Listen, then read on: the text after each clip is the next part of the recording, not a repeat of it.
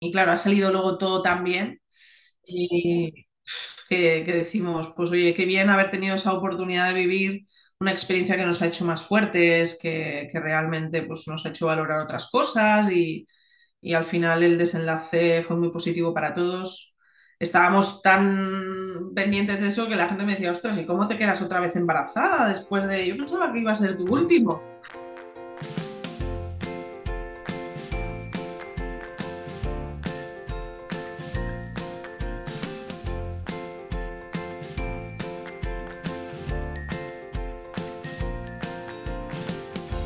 Bienvenida. Esto es Planeta Parto, el podcast en el que hablo con mujeres sobre sus relatos de parto y la manera única en la que dieron a luz a sus bebés. Aquí vas a descubrir un mundo de relatos informativos y empoderadores sobre el parto y las diferentes formas de ser y convertirte en la protagonista de este poderoso viaje. Yo soy tu anfitriona, Isabel Anthony. Acompáñame cada semana y escucha relatos emocionantes, conmovedores e informativos que te ayudarán a conocer y vivir el parto de otra manera.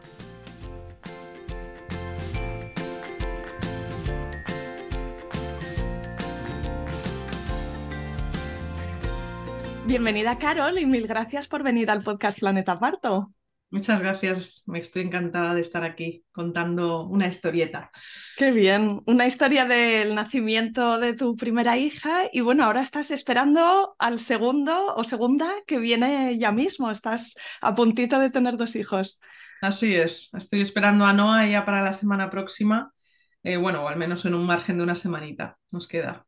Y espero poder escuchar esa historia también en el futuro, pero bueno, hoy nos vamos a centrar en la primera, y si te parece, cuéntame un poquito de ti en el momento presente y luego ya nos remontamos atrás.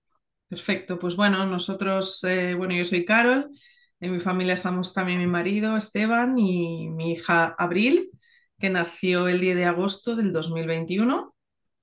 Y, bueno, y ahora pues ya cuento a la siguiente, a Noa, que, que como está tan, tan ya cercana, pues es la cuarta, cuarta miembro de la familia, así que conformamos los cuatro un equipo.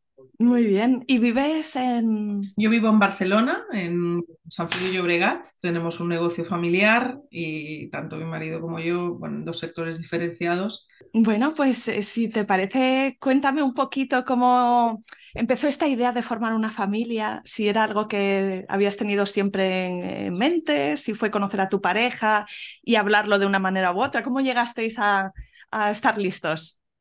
Bueno, pues yo siempre he querido ser mamá y además de las que tempranamente, como he oído a veces a otras mamás, de menos mal que, que me encontré con alguien que también me paró un poco, porque yo hubiera sido mamá yo creo que hace ya bastante tiempo. Y siempre he tenido claro que hubiera sido con o sin pareja, pues quería vivir esa experiencia y, y me sentía muy preparada. Y nada, ya tuve también la, la posibilidad de, de, hacer un poco de entreno cuando mi hermano tuvo a sus dos hijas y, y bueno, siempre me han gustado los niños, así que... Has sido una tía muy involucrada. Sí, la verdad que yo creo que sí, que bastante, ¿no? Y, y, bueno, y la sigo disfrutando un montón ahora a las tres y ahora que venga la cuarta, pues a la que puedo me las cojo a todas y me dicen, estás loca, encima embarazada y te vas con las tres. Digo, ya, pero compensa demasiado. Además, cuando alguien me dice, son tuyas, me cuesta decir que no, porque digo, me encantaría poder decir que las cuatro son mías. La verdad que yo cuando hablo con familias numerosas que me gustaría, yo, le digo a mi marido me gustaría ser una de esas, de ese, de ese grupo eh, que sois tan reducido y que para mí, pues bueno, mm, tenéis todo, un orgullo tremendo, ¿no? Porque a nivel de gestión, a nivel económico, pues un esfuerzo muy importante, ¿no? Que hay que hacer. Pero la verdad que, que pienso que, bueno, muchas veces coinciden en eso. Ostras, es más fácil tener tres o cuatro que dos o que uno, ¿no? Porque la atención es, es, tremenda, pero bueno, supongo que luego el día a día habrá de todo. Bueno, así que tú lo tenías muy claro. Dices que tu pareja necesita un poco más de tiempo, ¿no? Para estar listos. La verdad que sí, él, él le costó un poquito más y bueno, y siempre también queríamos poner un poco orden, ¿no? Casarnos y, y luego después esperar un, poco, un poquito de tiempo y la verdad que lo fuimos cumpliendo todo, ¿no? Cuando él ya estuvo preparado, pues me pidió matrimonio, luego esperamos un añito y disfrutar un poco el matrimonio, que, que luego nos coincidió con el COVID, la verdad. La verdad que sí, ¿eh? Nosotros fuimos de las últimas, yo creo que de las últimas bodas de España, porque como nos casamos en noviembre del 19, pues luego ya, por lo que nos contaban, en enero y febrero hay muy poquitas bodas, ¿no?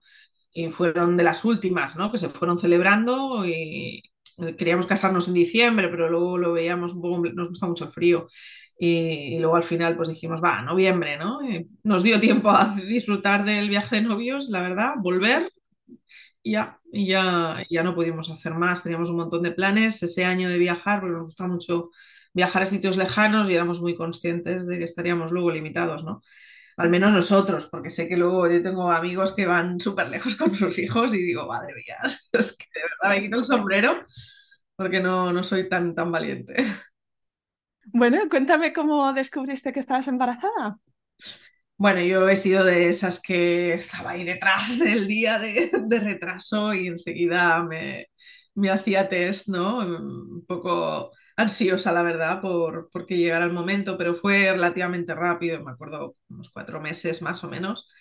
Y nada, la- sí que fue curioso porque estábamos volviendo de un viaje que nosotros veraneábamos bastante, en este caso eran unas navidades en, en León, en Ponferrada, y, y mi marido fue a buscar algo a la gasolinera y, me, y le dije, uy, por cierto, ¿sabes que hoy podríamos estar embarazados? Porque pues no me he hecho ningún test y tal, pero podría ser. Anda, mira. Y nada, era el día de Reyes, el día 6 eh, 6, el día 6 de enero del 2021 cuando yo me desperté a 4 de la mañana, recuerdo. Eh, que también luego escuchando otros podcasts veo que le ha pasado más a una mujer que el día que te enteras te levantas súper pronto. Nada, me hice el test y, y pues nada, salió positivo, que tenía un día de retraso de regla, o sea que salía la línea pues muy, muy, muy finita. Y tuve que esperar a que se levantara que, que encima tardó ese día, yo creo que era a las 10 de la mañana, tal que, pues nada, leyéndome cosas sobre los embarazos. Y cuando se levantó ya tenía yo un regalito que, que digo, mira qué bien, oye, pues le voy a poder decir que este regalito es de, de los Reyes, o sea que me fue genial, era una cucharita que ponía You're going to be daddy y, uf, y lo tengo grabado, bueno, su cara no tiene desperdicio, digo que no se me pierda ese vídeo, por favor, porque es que es buenísimo. Y ya emoción máxima. Sí, ¿cómo te encontrabas tú físicamente? En ese momento genial, incluso luego también bastante bien, bastante bien. Sí, sí, en ese momento como es, tan temprano que tienes que esperar no sé cuántas semanas hasta poderte hacer la primera eco, Sí, es verdad que, que las primeras semanas hay poco, o sea, hay poca satisfacción para esta, este deseo o necesidad de las primerizas de estar acompañadas o sostenidas, ¿no? Porque es como que llamas al centro de salud y te dan cita para dentro de tres semanas y, y como que no se toca embarazo todavía, ¿no? Claro, claro, es todo tan incipiente. Yo sí que es una cosa que eché en falta, pero, pero bueno, luego, pues oye, los protocolos son como son y luego también queríamos ser muy prudentes, ¿no? Comunicarlo y demás para esperar. Mi familia siempre se ha hablado, uy, los tres primeros meses son cruciales, entonces lo quieres contar, pero por otro lado dices, bueno, me van a decir que me espere un poco, ¿no? Y, pero bueno. Entonces decidisteis mantenerlo en secreto, digamos, entre vosotros durante el primer La verdad que, trimestre. mira, con mis padres, como vivíamos casi uno frente al otro, realmente le pedí a mi marido podérselo comentar ya, porque digo, si mi madre y la comida, y vamos a comer muchísimo allí y tal, y voy a tener que estar dando explicaciones raras, a mis padres se lo comunicamos enseguida y a mi cuñada, que me fui al dentista, que ella es ortodoncista, pues ese día me tenía que hacer una prueba, bueno, me dijo, bueno, pues vamos a los rayos y vamos a ver cómo tienes este tema y tal, y cuando estaba metida en la cabina, y ya con la boquita abierta para que me la, bueno, la, radiografía, grité, ¡No! Y sa- sale, ¿qué pasa? ¿Qué pasa? Ostras, que estoy embarazada. Y claro, lo tuve que decir pues con seis o siete semanas. Digo, es que claro, es, es que ni, ni, ni era consciente. Y la otra, ¡ja, ja, ja! Digo, pues mira, te lo quería decir a los tres meses, pero te lo tengo que decir ya. O sea que mi cuñada, que era la que quería esperar un poco, porque ella también es de las que cree que hay que esperar y tal, pues lo tuve que decir a primera. Sí, Porque claro, en ese caso era tu médico, era tu dentista, tenías que decírselo. Sí, sí, menos mal que me acordé, porque fue, bueno, algo así como muy instintivo. y el resto de amigos y demás sí que fuimos, a mi suegro sí que las, la primera eco ya que vimos que había latido y así, y luego el resto de amigos ya, pues entre que no nos podíamos, bueno, a mí en pleno post-COVID que costaba mucho quedar y demás, pues ya nos fuimos a los tres, cuatro meses de embarazo, ya cuando la cosa estaba muy, muy avanzadita. Entonces, bueno, en principio todo iba progresando bien con las visitas de seguimiento, ninguna sorpresa hasta que sí que hubo sorpresa. No sé si hay algo más importante que me quieras contar antes de que se empiecen a, a suceder los acontecimientos. Pues no, la verdad que no, todo iba genial y yo me encontraba súper bien, eh, fuera de los típicos molestias y ascos propios de los tres primeros meses. Y habíamos hecho ya la eco de las 12 semanas, donde ¿no? nos habían detectado que era un percentil un poquito más bajo y tal, pero que tampoco era preocupante. Y ya en la semana 20, la morfológica, fue cuando bueno, nos soltaron directamente que teníamos una gran probabilidad de tener una niña, una gran prematura. Es decir, que yo estaba de la 2021 y me planteaban un, pues, una posible cesárea o como cesárea para la 26, 28 semana, ¿no? Entonces, yo todo esto venía por, porque tenía mm, básicamente la alimentación a través del cordón umbilical era un poquito mi cordón umbilical, uno de ellos eh, era un poco más fina, más fino lo que es el cordón, y entonces no, no le entraba tanta alimentación a la niña eh, como debiera. Entonces no estaba creciendo a una velocidad como la que debería.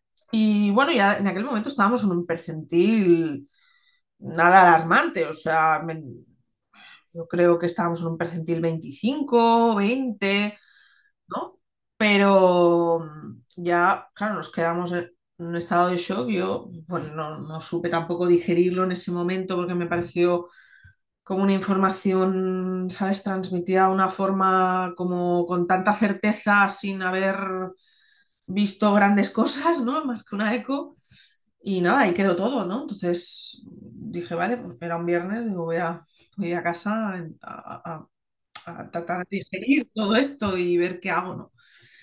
Y ese fue el mensaje un poco que nos dieron, ¿no? Claro, porque es que si nos ponemos en situación embarazo igual a 40 semanas, ¿no? Todos los libros pone eso, 40 semanas, y todas las cuentas son hasta la semana 40.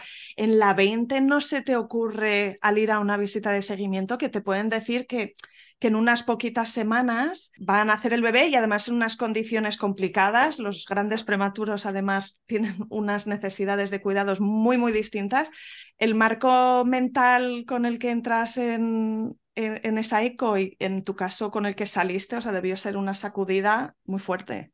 Sí, sí, yo recuerdo que, bueno, estaba en el coche callada. Eh, mi marido le, le, hizo bastantes preguntas, pero es que yo casi en aquel momento no, no se me ocurría nada porque era como tan poco esperado y no nada, nos fuimos a desayunar y fue que hice llorar yo desconsoladamente, pues estuve dos días llorando y es una persona pues normalmente anímicamente como muy, muy positiva, muy, bueno, también el negocio propio te hace también soportar situaciones a veces pues muy estresantes, ¿no? Y bueno, no, no, no le veo problemas normalmente a las cosas, ¿no? Pero Claro, a mí me, venía mi hermano y me, yo, tranquila, que una siete mesina. Y yo, Daniel, es que no sabes, ni de, no sabes ni de lo que estamos hablando, ¿sabes? O sea, es que me sentía poco comprendida porque digo, es que no sabéis de lo que estamos hablando. Siete mesino, que es un concepto que conocemos todos lo que implica, ¿no? Es que siete mesino es una situación, claro, que son, pues eso, pues, un niño conectado, o sea, no sabemos, no podrá respirar por sí solo, eh, pueden haber muchísimos desarrollos neurológicos que no están, no están nada consolidados y que, es que eran muchísimos problemas, ¿no? Me acuerdo que, que mi familia intentaba consolarlo y dije, es que no, no tenéis que consolar nada, es que no es consolable esto, esto lo que hay que intentar es que no salga hasta dentro de muchas semanas más de lo que me han propuesto. Y ese es mi objetivo, ¿no? Hacer todo lo posible, parar todos los proyectos que tengan marcha porque esa posibilidad, o sea, no la acepto. No...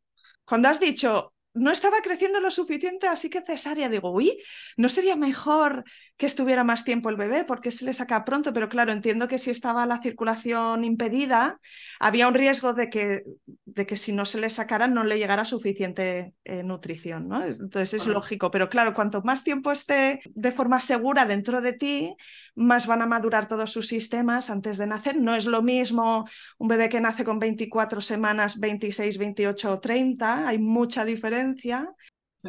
¿A ti te dijo algo la doctora, en plan recomendaciones, qué puedes hacer?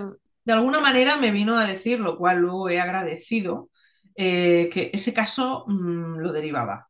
Prefería derivarlo, porque ya igualmente incluso donde me podía atender, eran centros privados, pues tampoco habían unas instalaciones para grandes prematuros eh, en las que ya pues tuviera total confianza, ¿no? Entonces, de alguna manera derivaba el caso al caso al público o a donde fuere, eh, donde realmente me pudieran atender adecuadamente, lo cual en ese momento pensé, mira, ya está, te lo has sacado de encima, pero luego lo he agradecido porque he pensado, ostras, el no darme ninguna posibilidad de continuar con ella fue lo mejor del mundo porque entonces ya abrí otro camino que fue realmente la bendición, ¿no? Bueno, yo sé que acabaste en el Hospital San Joan de Deu de Barcelona, ¿verdad? Todo, todo vino porque ese fin de semana con la familia, donde yo les decía, bueno, dejadme un poquito de tiempo para madurar todo esto, eh, mi cuñada, de nuevo, aparece, eh, que digo, siempre estás en los momentos, jolín, culminantes de mi vida, es así.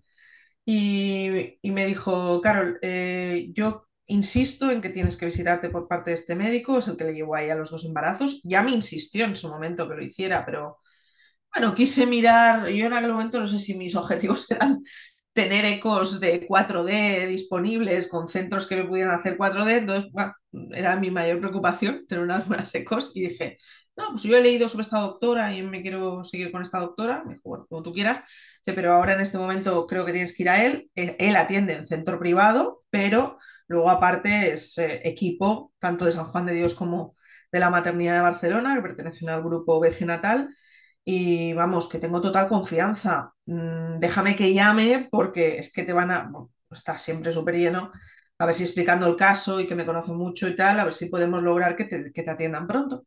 Y sí, sí, esto era un viernes que nos lo dijeron a mediodía por la mañana y el, el, lunes a la tarde, a la última hora, que ya creo que ya había cerrado consulta, pues me atendió este doctor. Y bueno, claro, fue salir de allí y decir, un ángel de la me he encontrado, me he encontrado con mi Salvador, porque claro, él acostumbradísimo a ver casos hipercomplejos, hipercomplejos, dijo, tranquila, tranquila, que esto lo vamos a llevar hacia un embarazo que va a culminar entre la 35 y la 37. Y me lo dijo con una seguridad que pensé yo, esto, esto no lo pueden hacer personas que realmente tengan muchísimo nivel de experiencia, ¿no? Porque pasar de la 26 a la 35 y dice, y lo vamos a hacer así, así, así, me habló de estadística, me habló de objetivos, o sea, temas objetivos, ¿no? Me habló de la importancia de lo que debíamos hacer y cómo lo íbamos a gestionar y las ecodopplers y el seguimiento que iba a ser cada dos semanas. Y, y, entonces yo preguntaba, ¿y qué puedo hacer y qué no puedo hacer? ¿Tengo que dejar algo? Porque estoy dispuesta a dejar cualquier cosa. O sea, mi objetivo este es que es, es ella, o sea, no, no, tenemos que llevar una vida tranquila, no te pongas a subir montañas, no, no, tenemos que, alimentarnos correctamente, no hace falta que cojas bajas, tú tranquila, con tu ritmo de trabajo. El estrés nunca es bueno para nadie, pero tranquila y sobre todo haremos controles y tal. En aquel momento habían pasado dos días, el percentil de mi hija había pasado del 20, 20 yo creo que era 25, mira, no me he revisado la documentación, igual podía haber chequeado un poquito, pero estábamos en 25, ya era alarmante para ella, aquel día estábamos en el 6, percentil 6. Eh, a lo, al, al, tiempo, dos semanas más tarde, el siguiente control, al 1 y al 0. Estamos en percentil 0, o sea, su crecimiento era muy, muy, muy, muy, muy lento, pero decía, cada semana que pase dentro del útero es no sé cuántas semanas que estamos, vamos, evitando tenerla que tener en la UCI eh, y por lo tanto, cada semana es un éxito, un éxito. Y vamos a buscar la semana. Así que, muy bien, muy bien. Encontrar a la persona adecuada es sin duda ¿Y tú anímicamente cómo te sentías en esas, en esas siguientes semanas, cuando ya un poco viste que estabas en buenas manos, que iban pasando las semanas, pero eh, ¿cómo lo, lo llevaste tú? No, pues muchísimo mejor, la verdad que me sentí mucho más segura, eh, no me obsesioné en exceso, seguí leyendo mucho acerca de los prematuros porque mi hija iba a ser prematura y por lo tanto no podíamos obviar esa posibilidad. Pero bueno, eh, la verdad que íbamos control a control. También tengo en ese sentido mi marido al lado que, eh, ves, cariño, otra semana más y otra, y hemos ganado otra, y mucho apoyo mis suegros también. Eh, íbamos comentando, oye, es que ha ido muy bien también hoy, es que tal, mira, seguimos creciendo un poquito y, y esta eco tal, y la eco, o sea, no iba empeorando la situación, la situación se mantenía estable. Entonces era lo que aspirábamos en aquel momento. Así que anímicamente bien. Y pu- pude seguir mi vida normal, como la tenía planteada, haciendo todos mis planes, con calma, y, y las cosas se fueron dando. Sí, sí, Y Carol, ¿te acuerdas de algún libro, algún recurso de prematuridad que, con el que, con el que aprendieras mucho? Porque a veces la prematuridad ocurre por sorpresa, no te podías haber preparado, pero en otros casos ya como que en, en el tuyo, ¿no? Como que ya lo ves venir y no sé si tienes alguna recomendación. Pues, a ver, realmente, eh, tanto como en este embarazo, luego me he leído varios libros y, y tal, no relacionados con la prematuridad en este caso, ¿eh? Pero leí muchísimo artículo en bases científicas de, John Hopkins, en este caso, del Hospital de Estados Unidos y del Hospital de San Juan de Dios, que también había bastante información relacionada. No quise obsesionarme en exceso porque pensé que luego las cosas, pues también soy a veces eh, de, ese pensamiento de que no hay que ir eh, muy poco preparado, ni muchísimo menos, sino que me gusta tener información y me gusta formarme, pero tampoco quería presuponer que iba a ser un caso realmente muy grave, ¿no? Porque cuando la palabra gran prematuro no tiene nada que ver con un prematuro. Entonces, un prematuro, hay prematuros que ni siquiera están casi ni dos o tres días en incubadora. Entonces, como ya nos estábamos planteando una salida entre la 35 y la 37, que hablábamos mucho de la 37, pues no, no me, no me quise obsesionar. Eh, las cosas estaban yendo bien y somos también partidarios de que hay que confiar, ¿no? en esa situación, pero sí que recuerdo eso y recuerdo también que a partir de la semana 30, si no recuerdo mal, empezó a fallar otro, otro aspecto, ¿no? Eh, ya no solamente era el cordón umbilical, sino que ahora tenía una, la arteria uterina, también estaba dando pues un poco síntomas de lo mismo que lo anterior, ¿no? Con lo cual estábamos ya ante un caso posible de preeclampsia que siempre se había considerado, ¿no? Por, por alta tensión y que no sabe muy bien tampoco cuáles son los orígenes de la preeclampsia. Y por lo tanto me dijo, mira, ahora ya estamos en un momento, hemos superado la 30, nosotros estamos súper contentos, te voy a derivar directamente a San Juan de Dios y, de Barcelona y aquí en este caso vamos a empezar a hacer ecodopplers cada semana. Con lo cual pasé de, de, hacerme cada dos a cada semana. O sea, yo cada semana iba a controles. Y ahí me pesaba, me tomaba la tensión y me hacían un control que siempre había un médico diferente, pero habían dos o tres médicos en esas visitas. Me acuerdo que la primera visita ya me atendió, luego una enfermera posteriormente me empezó a hablar de lo que es el concepto preeclampsia, de dónde venía, qué implicaba. Eh, te llevan a otra sala, te explican, te hablan de otros estudios que puedes si quieres aceptar formar parte de ellos, porque tienen que seguir investigando de dónde viene todo este tema, que no está claro. Y bueno, entonces esa información y ese acogimiento que tuvimos fue suficiente como para estar como en un bálsamo de, de tranquilidad, ¿no? De, mi marido siempre repitiéndome, estamos en las mejores manos, es uno de los mejores centros de Europa, eh, tranquila, o sea, y bueno, entonces fue así, que realmente nos pudimos relajar y todo fue muy rodado. Yo creo que del otro caso, esa tensión que te genera esa situación, yo recuerdo que yo a mi hija la notaba, la percibía muy poco, la notaba muy poquito en la barriga. Ahora estoy alucinando con esto porque digo, qué tranquila estuve yo las últimas semanas. Y ahora es tremendo aquí arriba, aquí abajo. Y claro, Abril no la notaba prácticamente.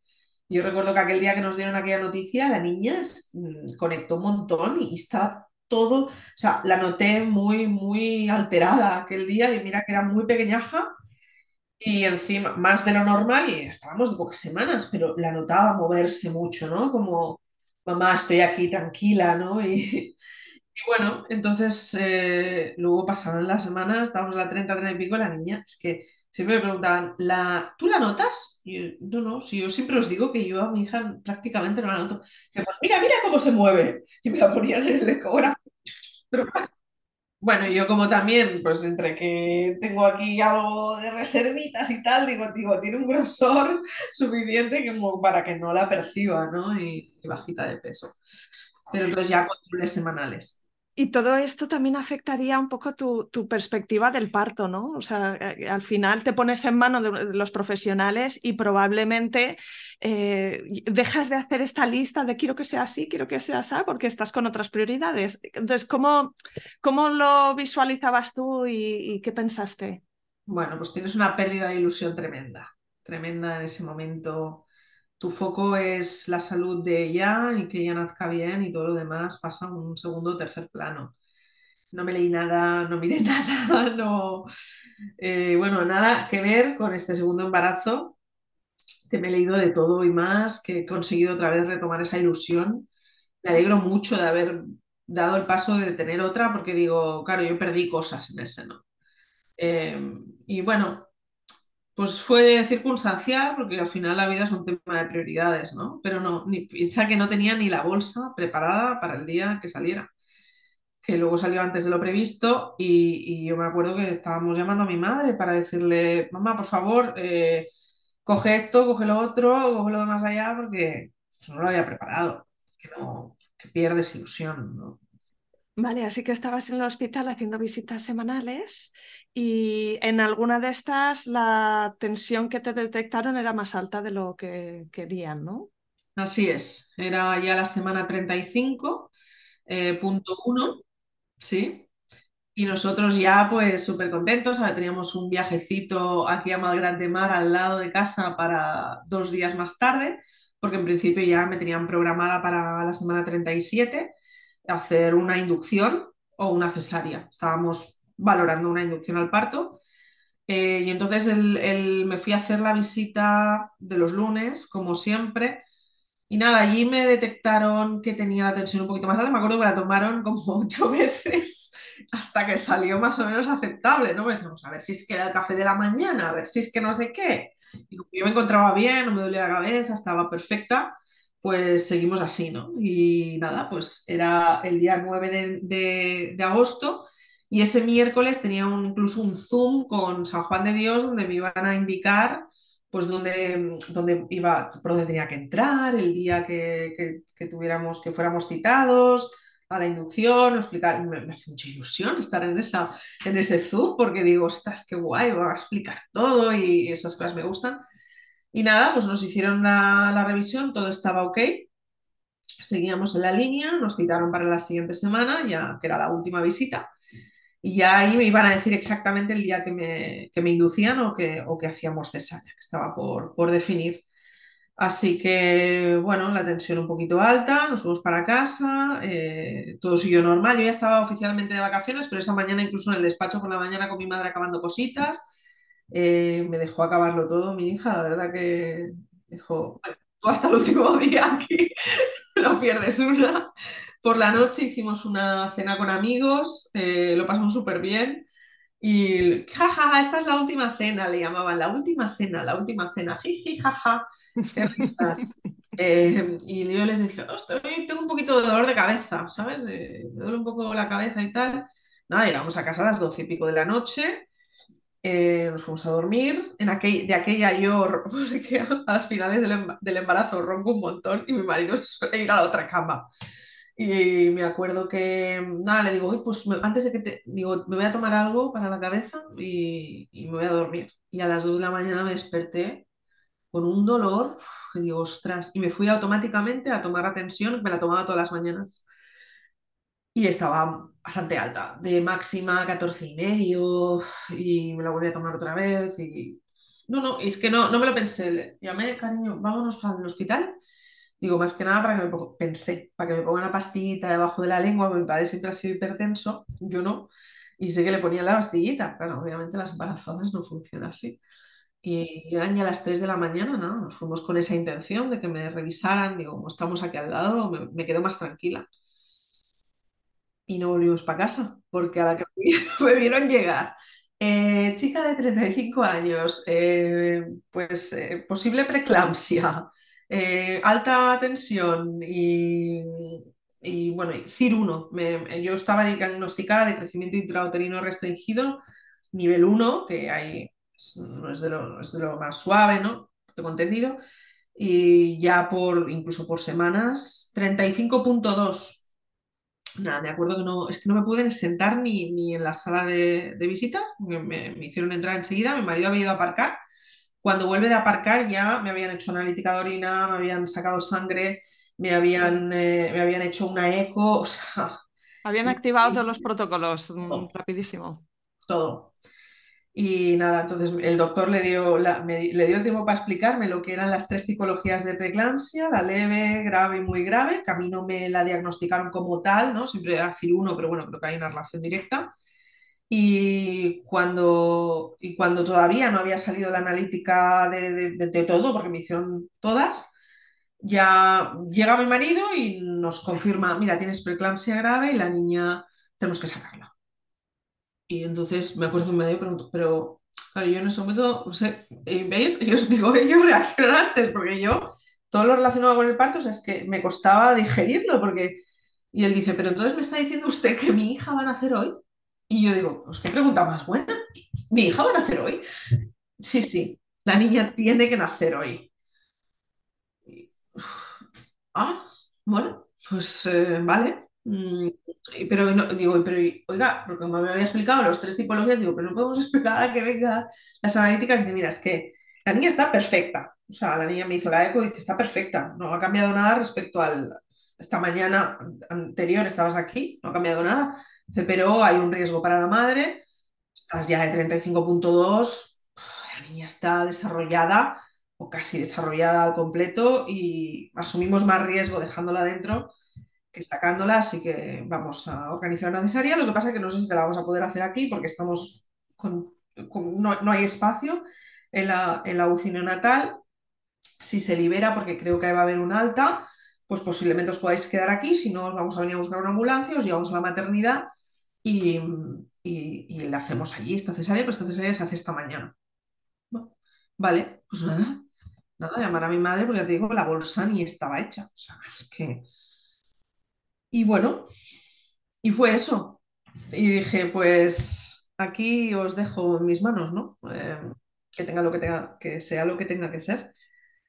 Y así nos, nos asumimos la situación. Me dejaron en la, en la UCI. Eh, finalmente hasta las doce y pico no me llamaron, o sea que estuvimos muchas horas despiertos allí, mi marido fue a buscar todo, organizando y demás. Mi tensión seguía alta, en ese momento te, te empiezan a inyectar, mm, eh, pues ah, no recuerdo qué era, pero bueno, para bajar todo el tema de la tensión, que no afecta a la criatura y demás. Eh, bueno, estaba toda conectada con, con mil, mil cosas, ¿no? Tomándome la tensión en todo momento. ¿Y el dolor de cabeza iba más? Mm, Estaba bastante controlado, la verdad que yo, si no llega a ser por la preocupación, pues, pues estaba bien. Y digo, jolín, ¿cómo lo harían antes, no? Porque una tampoco es tan consciente de la gravedad, ni mucho menos de todo esto, como cómo se haría antes, no? Hoy en día hay muchos controles y no arriesgan nada, además en una, en una mamá que ya está tan avanzada. Así que nada, me, me llamaron y me acuerdo que me temblaban las piernas, o sea... Yo he entrado pocas veces a quirófano, gracias a Dios he tenido pocas intervenciones. Y es que a esta no me había ni preparado ni nada tampoco y no tenía nada previsto. Me acuerdo que en ese momento yo cancelando las reservas de los próximos días, digo, me van a cargar todo lo que había reservado para pasar unos días en- cerca del mar. Y, y como vi ya el panorama ese, ya nos dijeron que nada, pues, pues nada, cancelarlo todo y digo, pues, no sé si me dejó algo más o, qué, y, y ya meterme dentro del quirófano, que no le dejaron a él entrar hasta pasado un rato, y, y ponerme ya la epidural, que, que es que la primera no, no me dormí, me tuvieron que volver a, pinchar. Y yo me cogí a, una chica que estaba por ahí y digo, dame la mano, que searos, que, que había tantos médicos allí, pero era todo tan surrealista, digo, y cuando me volvieron a pinchar, digo, ¿me puedes traer a la chica que ya que me ha dado la mano antes? Porque ya que no, no puede entrar él, pues, pues bueno, ahí te aferras a lo que sea, ¿no? Así que, así que nada, yo también como anécdota estaba ahí en el quirófano y como no me dormía, no se me durmió la primera vez, porque te empiezan a hacer como unos pinchitos para ver si notas algo. Por favor, que, que lo estoy notando todo, ¿eh? Que no- lo digo porque que no me abran todavía, por favor.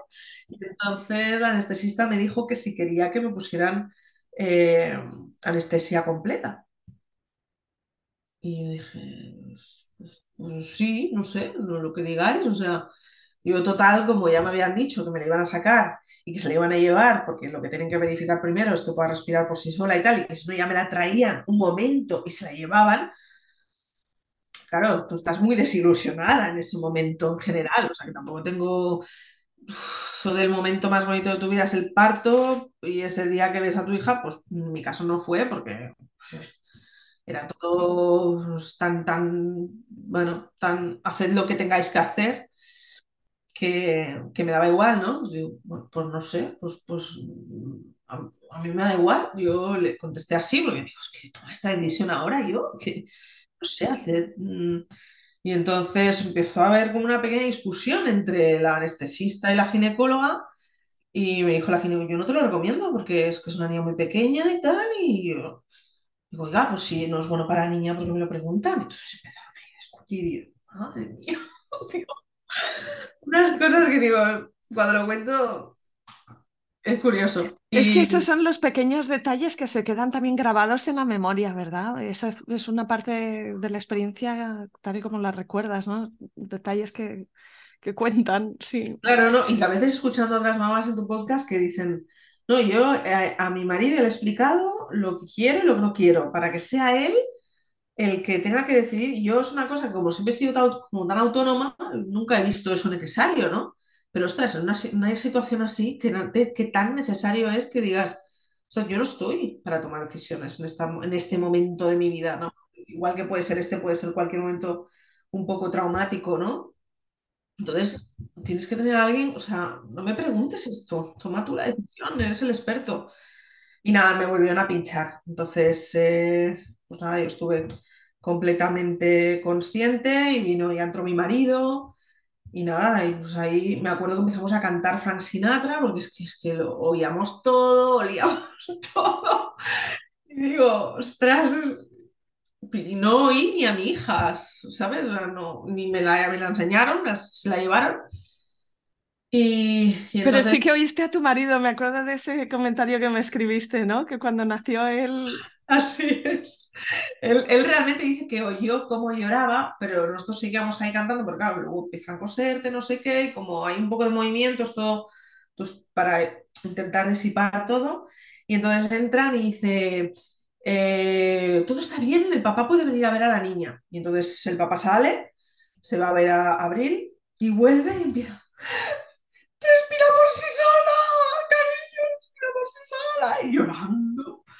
Y yo en un estado como de, ah, vale, o sea, como, no sé, como estaba como en, otra, otro lugar, y yo, ah, muy bien, estupendo, qué bien, ¿no? O sea, no era ni consciente de lo que implicaba eso. Y digo, jolín, qué bien, ¿no? Pero no, no estaba en ese momento de sensación, emoción como la que tenía él.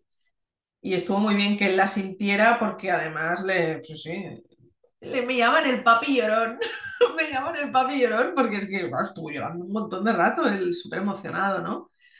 Y nada, me la pusieron así de lejos y la pude ver que estaba con un papel incluso de plástico, ¿no? Recubierta para que no, para que no perdiera calor.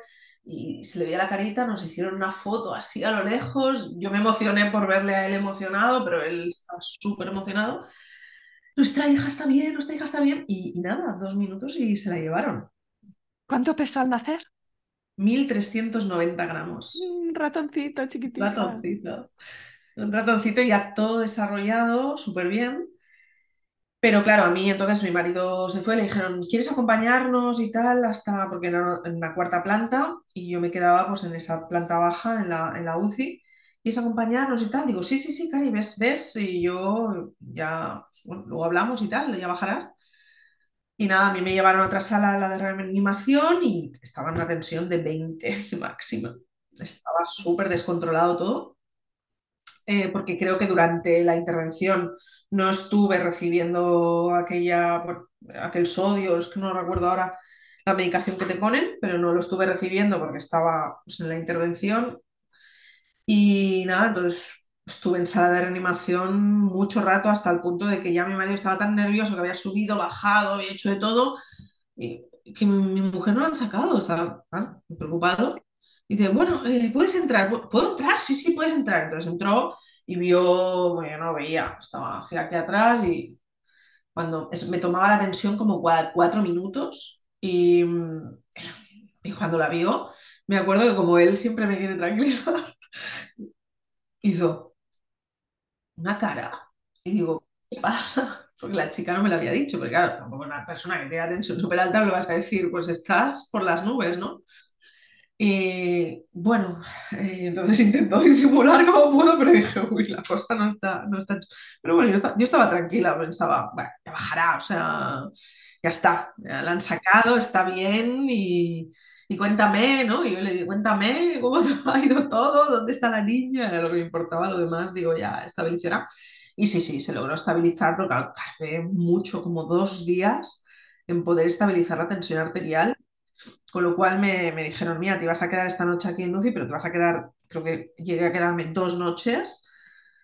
Y, y en, y en cambio él, pues él no, él yo le dije, no, no, no, tú tienes que ir a dormir con tu hija, o sea, tú, mm, a mí déjame aquí, ya me iré recuperando, por favor, tú estate con ella, o sea, es que, es que yo no puedo subir, o sea, no, no podía subir. Así que, que nada, eh, me acuerdo que él me enviaba fotos incluso como podía, porque no había cobertura, pero me iba contando y tal, y se ve que nada, desde que llegó y subió ella, todo el tiempo piel con piel con su padre, y el tiempo piel con piel lo tenían que hacer siempre mínimo dos horas, con lo cual yo estaba abajo y, ¿cómo tardas tanto? ¿Todo bien? ¿Todo bien?". Sí, sí, es que claro, cuando desconectan a la niña de todo, pues me la tengo que quedar aquí piel con piel, pues un tiempo, porque no van a estar metiendo y sacando la niña de la de la incubadora. Pero nada, la niña estaba perfecta, estuvo en incubadora como cuatro días solamente, porque ya enseguida vieron que mantenía el calor por sí sola, respiraba por sí sola, pero bueno, claro, tenía sus, mm, su piececito pues con sus vías y muchos cables, porque claro, están hipermonitorizados. Y bueno, mm, claro, yo en ese momento tenía muy claro que quería dar lactancia materna, pero claro, consigue sacar leche con la niña arriba, eh, tú físicamente con una cesárea que me, la primera noche fue horrible. Eh, tú aprieta aquí si tienes dolor y te inyecta morfina. Pero escucha, mm, cuando me dieron el paracetamol de toda la vida, yo noté un alivio. Con la morfina deben ser cantidades tan, tan, tan, tan mínimas que yo no notaba nada, aquello, muchísimo dolor. Y luego, claro, como estaba, no, no, que quiero dar lactancia y tal, pues yo cada tres horas me ponía el sacaleches para intentar estimular. A la que bajaba mi marido me hacía masajes en el pecho y bueno, y viendo vídeos de la niña, porque claro, yo no la podía ver. Y claro, entonces me- me- cada dos por tres tenía médicos, eso sí, ¿eh? Me, bajaban, luego me bajaron unos ginecólogos especializados, luego expertos en lactancia. ¿Qué tal? ¿Cómo llevas lo de la lactancia? Y digo, soy- no he bajado nada de leche, es que no, estoy haciendo esto, esto, esto. Y no, es que, a ver, es que es lo más normal del mundo, es que no tienes ni a tu niña aquí al lado, es que ese estímulo no lo tienes. Luego ha sido una cesárea de urgencia, tienes que tener paciencia. Pero bueno, venimos aquí para decirte que tu hija tiene unas vías puestas y por lo tanto se está alimentando a través de las vías, pero que ahora ya deberíamos darle lactancia. Y si quieres, podemos aprovechar el banco de leche o bien darle leche, leche de fórmula. Digo, ah, no, yo si me ofrecéis el banco de leche, yo prefiero que tome leche materna, no sea mía. Vale, vale, pues ningún problema y tú no te preocupes, estate tranquila, porque había presión, porque yo digo, que te- no pesa nada y, y súper pequeña y yo tengo que conseguir sacar la leche, ¿no? Entonces, eh, pues nada, empezaron a darle leche materna y esa duraba mucho, porque la niña tomaba 3 mililitros cada 3 horas. O sea, era... Sí, como la puntita de una cuchara, ¿no? En el fondo es... eh, Así es. Y nada, y su padre me explicaba cómo lo hacía todo. Pues nada, mira, cariño, me pongo un guante y entonces empiezo a meterle el dedito para estimularle. Y entonces con una canulita ya me han enseñado, ya se lo hago todo yo, ¿eh? Pero él, como si lo hubiera vivido toda la vida. No, yo ya hemos sacado el meconio y sí, sí, uy, no veas tú lo pegajoso que es todo eso. Es que lo vivió él durante los primeros días, increíble. O sea, y como él también transmite tanta seguridad y tal, yo alucinaba, ¿no? Digo, madre mía, ¿y, todo esto habéis hecho hoy? Sí, sí, claro, porque mira, cada tres horas tengo que hacer esto, esto, el protocolo es este, él también es muy procedimental y tal, y entonces la peso y, bueno, me iba contando el relato, ¿no? Así que ya pues pude salir de la UCI después de, de esa noche allí y entonces dije, no, no, es que me tengo que levantar como sea porque hasta que no me levante es que no me pueden desplazar arriba y yo no puedo ir a ver a mi hija. Entonces, bueno, levantarme fue tremendo, porque no hacía ni 24 horas, unos sangrados tremendos y tal. Pues digo, no, no, es que me tiene que poner una silla de ruedas como sea para, para poder conocerlas, que no prácticamente ni, ni la he visto, ¿no? Y nada, entonces pues llegué yo allí ya con, todas, con todos los equipos puestos y la conocí por primera vez, pues pasadas bastantes, bastantes horas de haber nacido, o sea, día y medio aproximadamente.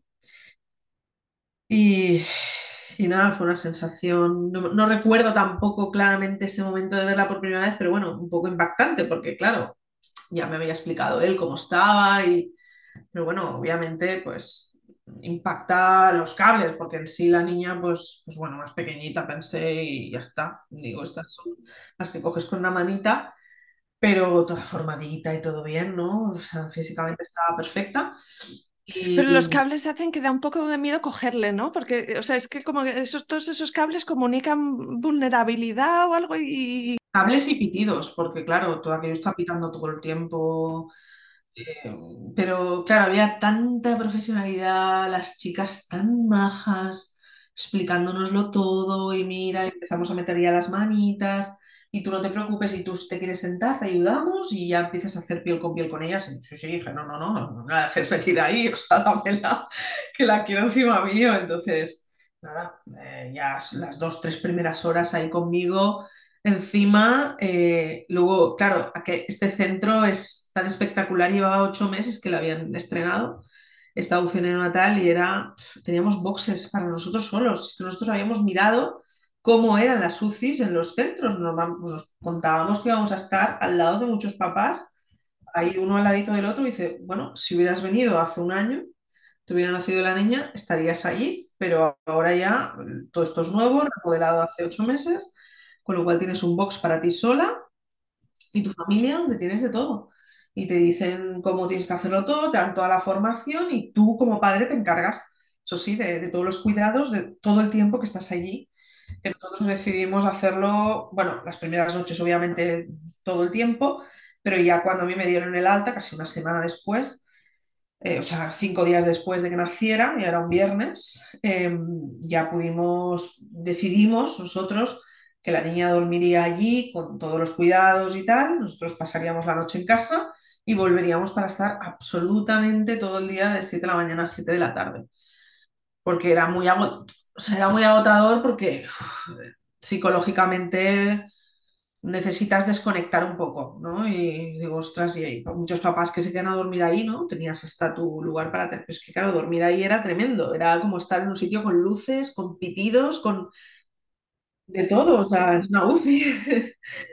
Entonces nos costaba mucho y bueno, no, os preocupéis que, que aquí va a estar perfectamente. La- estamos nosotras, un montón de enfermeras para, para varias, para, o sea, muy, muy bien cuidados. Y ya, pues vosotros por la mañana, eso sí, nosotros llegábamos, teníamos ahí un protocolo establecido y nada, mm, preparábamos unas tablas ahí de todo lo que teníamos que hacer, se lo dejábamos a la, a la, a la pediatra que venía y mira, esto es lo que ha pasado hoy, si pipi, caca, peso, no sé qué, cuánto ha tomado, cuánto tal, y se reían de nos- Bueno, era como muy gracioso, porque ¿sois estadí? ¿Vosotros sois matemáticos o algo? Porque mi marido hizo hasta una curva de crecimiento de peso, o sea, era, bueno, mucha risa, porque claro, la niña luego, pues muy bien, a los cuatro días ya nos la pasaron a otra UCI que es cuando son menos casos menos arriesgados. Todas las noticias fueron positivas desde el principio, les hacen miles de controles, miles de ecos craneales y ahora esto y ahora lo otro, y, luego te viene la experta en lactancia, y luego te viene la fisio, y luego una experta en baños infantiles. Bueno, hicimos un máster. Es que queríamos salir de ahí porque decíamos, es que estamos súper convencidos de que pese lo que pese, o sea, en casa va a estar perfecta, porque, vamos, tenemos mucha seguridad, todo lo que nos habéis enseñado, buah, es que estar en, en esas manos es confianza total y absoluta fue muy, muy bien. Y luego a mí me tardó 72 horas en bajar la leche, con lo cual eh, ya desde que me bajó súper bien, generé muchísima cantidad, muchísima. Y entonces la niña ya desde ese momento estuvo con la lactancia materna, aunque tardó dos semanas en poder succionar por sí sola, eh, directamente desde pecho. Entonces, eh, claro, mm, tuvimos una logopeda especializada en casos prematuros que nos enseñaba a hacer los los ejercicios que le teníamos que hacer en su boquita cada día, no, tres veces al día creo que era, y entonces teníamos que estimular toda la parte de las encías, todo, y bueno, nos, y nos dio ahí, lo, lo, grabábamos todo y luego lo repetíamos para que ella fuera capaz de poder coger también pues, toda la aureola, que tengo bastante pecho, entonces dos semanas tardó ella en poder succionar directamente del pecho. Y el resto del tiempo, pues nada, íbamos con todos, nos decían, mira, hoy vamos a probar con la canolita. Después de la canolita vamos a probar con otra más grande. Después de la más grande ya pasamos a un biberón. Y este, pero este biberón lo vamos a hacer y no, ahora le vamos a cambiar la, todo un protocolo que era espectacular. Entonces, tanto mi marido como yo le íbamos dando. Pues, Cari, ¿le das tú esta, esta toma? Sí, sí, ya le doy yo. Tal, pues le daba él. Eh, luego a la que podíamos ya, pecho. Venía la experta. No, porque mira, la vamos a colocar así. tan pequeñita. Y, y mi hija tiene 25 meses ahora y sigue, seguimos con la lactancia. ya son besos, ¿no? Pero ratitos de las dos. Estoy flipando de verdad porque es como nadie se imagina su parto ideal, ¿no? Una separación, un bebé en incubadora, una incertidumbre. Conseguir lo que conseguiste tú de instaurar la lactancia es, es, brutal. Y también sobrevivir todo este episodio con tanta positividad, ¿no? Me parece una pasada como lo cuentas. Y, y, te digo, o sea, y te lo digo con toda franqueza, fue un mes, estuvimos 21 días allí, más 15 días más en casa de, alta hospitalaria. Fueron maravillosos, te lo, te lo digo con, con el corazón en la mano, o sea, nosotros lo recordamos tan, tan, tan bonito ese proceso, tan duro a la vez, porque nos tuvimos que recuperar. Yo recuerdo que, que, claro, el primer día llegué con silla de ruedas, al siguiente día dije, pues ahora me dejas en la puerta de la UCI y yo quiero entrar a ver a mi hija andando. Eh, luego ya dijimos, quiero hacer todo el pasillo y, y, nos poníamos retos cada día, ¿no? Y hoy quiero a ver si puedo conseguir, ¿sabes? O sea, era, bueno, marcarse, marcarse objetivos y como todo también nos acompañó, porque yo entiendo que deben haber casos que, jolín. Y digo, si es que de todos los que estamos aquí, que somos unos, vamos, que somos, nos sentíamos muy privilegiados. Y es una cosa que siempre en casa nos repetimos mucho y qué suerte tenemos y jolines y es que no nos podemos quejar y tenemos que dar gracias y, y lo decíamos mucho porque claro, hay casos realmente muy, muy graves y nuestra hija estaba, estaba en curva ascendente todo el tiempo, ¿no? Pero, pero claro, claro, luego yo ahora me estoy leyendo el libro de, de Alba Padró y digo, madre mía, yo era el caso ese que estaba, era el caso perdido. Si hubiera leído este libro, ya creo que lo tendría que haber dejado, lo de la lactancia materna desde el minuto uno, porque claro, no cumplí ningún, ninguno de los, de los puntos, con lo cual tenía todas las opciones para que la cosa no fuera bien. Pero fíjate cómo fue de bien que al final cuando uno lo tiene tan claro, que yo me acuerdo que lo tenía muy claro, yo no, no, tenía ni barriga y decía, no, no, yo quiero darle el pecho, yo quiero dar el pecho. Y, y mi mejor amiga decía, bueno, Carol, y si no se puede, también tienes que prepararte psicológicamente para eso. Y digo, no, porque yo no me quiero preparar para no conseguirlo. Para no conseguirlo ya me prepararé. O sea, quiero prepararme para lograrlo. O sea, no puede ser que no lo, no lo pueda lograr. Y obviamente tenía muchos puntos para que no fuera así. Pero luego generé tanta leche que pude donar sí, me, mucho, porque llegó un momento en que me dijeron, eh, señorita Carol, no, te llaman mami, mami, no nos caben más biberones en la nevera de la zona de tu hija. Entonces, mm, o te los llevas para casa o si quieres donar algo. Y, yo, ah, pues sí, sí, pues nada, mm, vamos a preparar y vamos a dividir, ¿no? Y me acuerdo que vino mi marido y dice, mira, cariño, em, toda esta nevera, ¿sabes? Las típicas neveras que usabas para ir a la playa, todo esto está lleno de botes de cristal de leche materna. Me lo llevo para casa y todo lo demás lo dejo ahí para que lo donen. Y yo, estupendo. Y bueno, me acuerdo de unas risas. Central lechera berciana le llamaban ahí en mi familia. Eres la central lechera berciana. Claro, generé una de calostro. Que, que tú, yo creo que mi hija tuvo, tuvo esa leche, como claro, yo extraía muchísimo más de lo que ella necesitaba, pues claro, todo iba guardándose. Ellos te tienen un protocolo, te lo van a recoger, te lo guardan ahí y tal, y te lo van dando en las dosis en las que ella estaba, que ella tomaba muy poco todavía. Entonces, claro, ella estuvo tomando calostro, pues yo creo que un mes, un mes.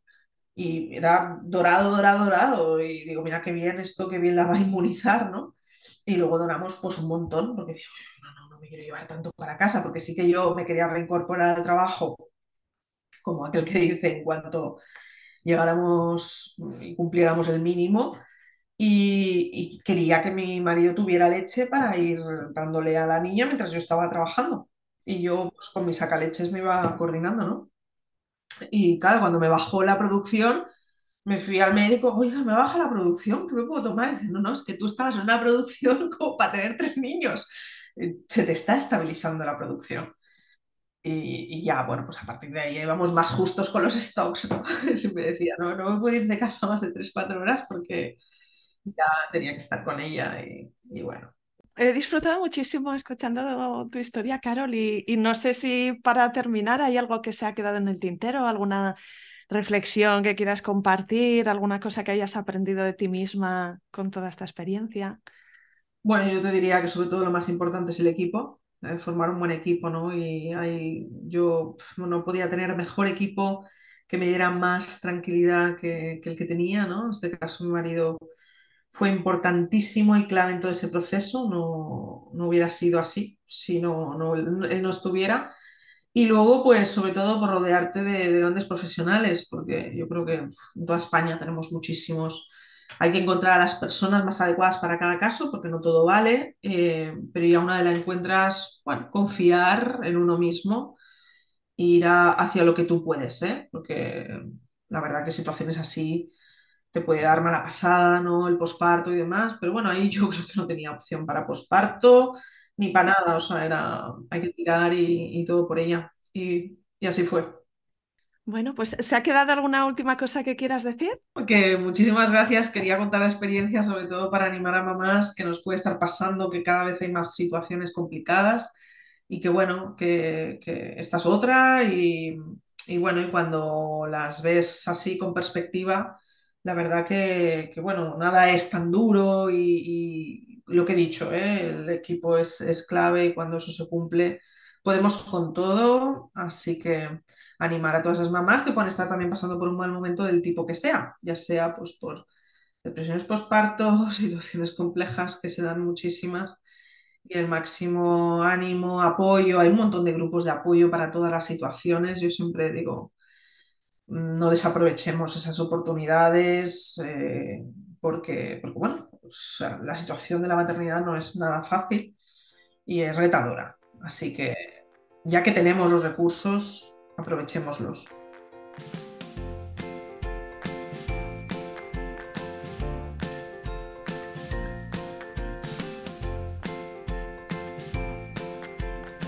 Aquí acaba este episodio. Si te ha gustado, suscríbete al podcast para ver un nuevo episodio cada miércoles en tu feed. Encontrarás una estupenda biblioteca de relatos de parto de todo tipo que espero que te acompañen, te entretengan y te ayuden en tu propio camino. Ayúdame tú también a mí a que este recurso llegue más lejos recomendándoles Planeta Parto a tus amigas. Y por supuesto, no dejes de escribirme, me encantará saber de ti, quién eres, por qué te gusta este programa o si te ha ayudado. Mi email es isa.planetaparto.es o en Instagram la cuenta Planeta Parto Podcast. Cuídate mucho, nos vemos la semana que viene.